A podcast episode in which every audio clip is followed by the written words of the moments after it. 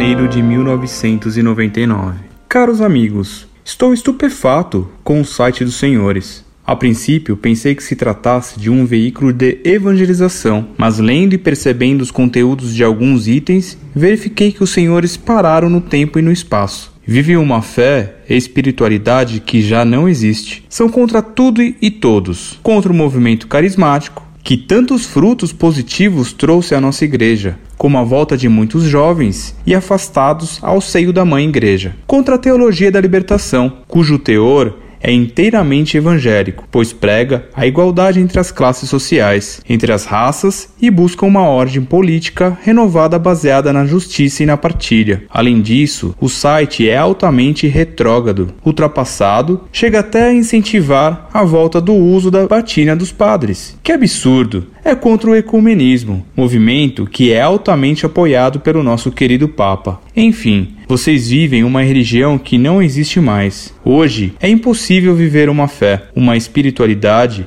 que aliena o indivíduo de sua condição humana, econômica, social e política. É preciso unir fé e vida, mas uma fé viva, dinâmica, construída no dia a dia das pessoas, em meio às suas lutas, aos seus problemas. Celebrar o Deus da vida e do amor é o papel fundamental da liturgia. A renovação carismática, o movimento progressista e tantos outros segmentos que surgem e surgirão na igreja são como uma refeição que contém diversos tipos de alimentos necessários ao desenvolvimento pleno do organismo humano. Nesse sentido, gostaria de enfatizar o meu pensamento, que é o pensamento atual da Igreja e que está sendo ignorado pelos senhores. Sou católico praticante, inserido em pastorais diversas. Sou consciente que a minha igreja é santa e pecadora, espero que um dia ela seja somente santa. Os tempos mudaram, irmãos. Não é mais possível viver a nossa fé baseados em documentos antigos da igreja que são, a cada dia, substituídos por novos que também no futuro serão renovados, porque essa é a lei da vida. Infringi-la é cair no mais atroz dos erros. Graça e paz de nosso Senhor Jesus Cristo, seu irmão. Prezado Senhor, seja louvado nosso Senhor Jesus Cristo. Respondemos com prazer a sua mensagem de crítica contra nós. O Senhor, em poucas linhas, nos acusa de tantas coisas que teremos que lhe dar uma longa resposta. Antes, porém, de responder às críticas contra nós, começaremos por contestar uma acusação que o Senhor faz à Santa Igreja. O Senhor afirma estar consciente de que a Igreja é santa e pecadora. Santa ela é, pecadora não. Protestamos contra essa acusação, que por ser feita sem distinções é caluniosa e herética. Herética sim, porque feita, como o Senhor a fez, sem nenhuma ressalva ou distinção entre o que é humano e o que é divino na igreja vai direta e rotundamente contra o que se afirma no credo. Creio na igreja una, santa, católica e apostólica. Credo em una sanctam catholicam et apostolicam ecclesiam. Prezado Senhor, a igreja enquanto tal não é e nem pode ser pecadora. Pecadores são os homens que dela fazem parte. Em primeiro lugar, nós, eu e o Senhor. Hoje em dia se faz facilmente a confusão entre igreja e clero. O clero é parte da igreja e parte mais importante, porque é ao clero que cabe governar a igreja, ensinar e administrar os sacramentos. Mas o clero não é per si sozinho a igreja. A igreja é uma sociedade divina e humana. Divina porque sua cabeça é Cristo. Humana porque seu corpo é feito de homens. Mas a igreja, enquanto tal, ela é sempre santa. E Cristo prometeu que as portas do inferno não prevalecerão contra ela, isto é, que ela jamais ensinará a mentira nem o pecado. É fácil atribuir pecados à igreja. E não venha, por favor, nos falar nem de Galileu, nem da Inquisição, espantalhos agitados pelos inimigos de Deus e que só assustam católicos tíbios e ignorantes da história. Se quiser, conversaremos sobre esses pontos. Não nos venha a falar de Alexandre VI e de outros papas criminosos do passado, porque eles, embora chefes da igreja, não eram a igreja. E o senhor deveria saber que a infabilidade papal não significa impecabilidade papal. A Igreja Católica é santa e impecável, meu caro senhor. Agora vamos às suas acusações contra nós. O senhor nos acusa, em primeiro lugar, de só citarmos documentos papais do passado que hoje não valeriam mais. Deveríamos, segundo o senhor, citar documentos atuais, os quais, segundo o senhor, amanhã não valerão mais. Pois então, cito-lhe um documento bem atual. A encíclica Fides et Ratio, do Papa João Paulo II, sua encíclica mais atual, a última. Nessa encíclica, ao tratar dos erros atuais, o Papa João Paulo II condena explicitamente o historicismo com as seguintes palavras: O ecleticismo é um erro de método, porém, poderia ocultar também as teses próprias do historicismo. Para compreender de modo correto uma doutrina do passado, é necessário considerá-la em seu contexto histórico e cultural. Em troca, a tese fundamental do historicismo consiste em estabelecer a verdade de uma filosofia sobre a base de sua adequação a um determinado período e um determinado objetivo histórico. Deste modo, ao menos implicitamente, se nega a validade perene da verdade. O que era verdade em uma época, sustenta o historicista, não pode ser o mais já em outra. João Paulo II, Fides et Ratio, número 87. Então, prezado senhor, é o Papa atual que condena sua tese de que se deve seguir apenas os documentos atuais, como se o que os papas do passado já não valessem mais hoje, ou como se um Papa atual pudesse ensinar o contrário do que foi ensinado pela Igreja no passado. Se assim fosse, o que João Paulo II ensinou ontem não valeria hoje. O que ensinou hoje não valeria, já não teria valor amanhã.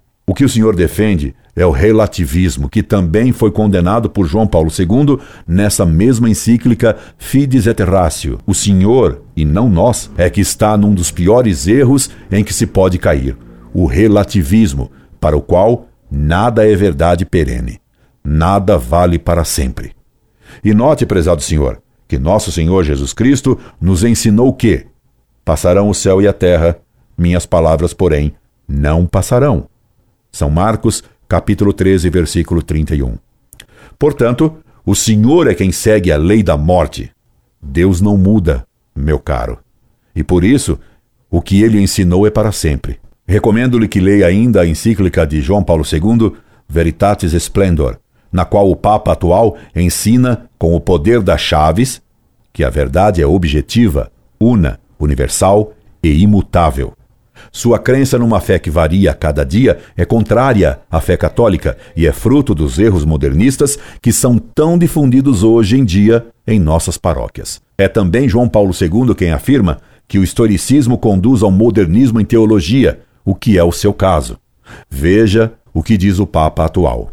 Na reflexão teológica, o historicismo defende apresentar-se muitas vezes sob uma forma de modernismo, com a justa preocupação de atualizar a temática teológica e torná-la acessível aos contemporâneos. Recorre-se somente às afirmações e ao jargão filosófico mais recente, descuidando das observações críticas que se deveriam fazer eventualmente à luz da tradição. Esta forma de modernismo pelo fato de substituir a verdade pela atualidade, se mostra incapaz de satisfazer as exigências da verdade e que a teologia deve dar resposta. João Paulo II, Fides et Ratio, número 87. E o senhor confessa que é modernista, talvez inconscientemente, ao dizer que é preciso unir fé e vida, mas uma fé viva, dinâmica. Que a fé deve ser vivida e que deve ser viva, não há dúvida nenhuma. Mas o que se entende por uma fé dinâmica? Meu caro Senhor, meu caro Senhor, a fé é um conjunto de verdades que Deus nos revelou e a Igreja nos ensina. Ela é estável.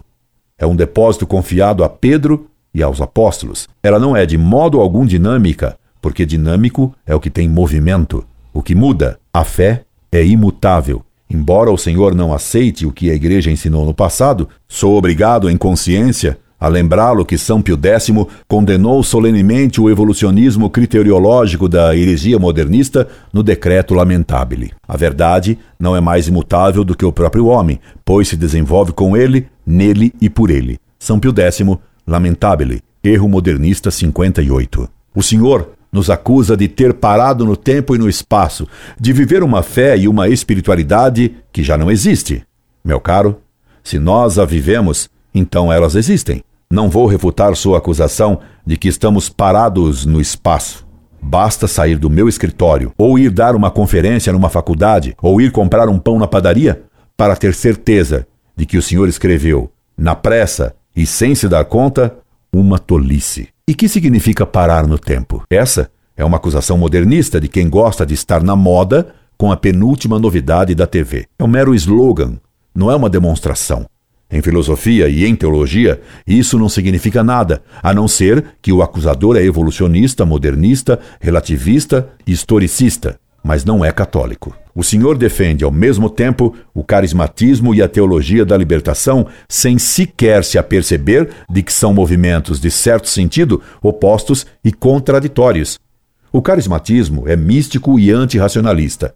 A teologia da libertação, conforme a definiu o ex-Frei Beto, o ex-Frei Boff, é marxismo na teologia, portanto, é racionalista. Defina-se, meu caro.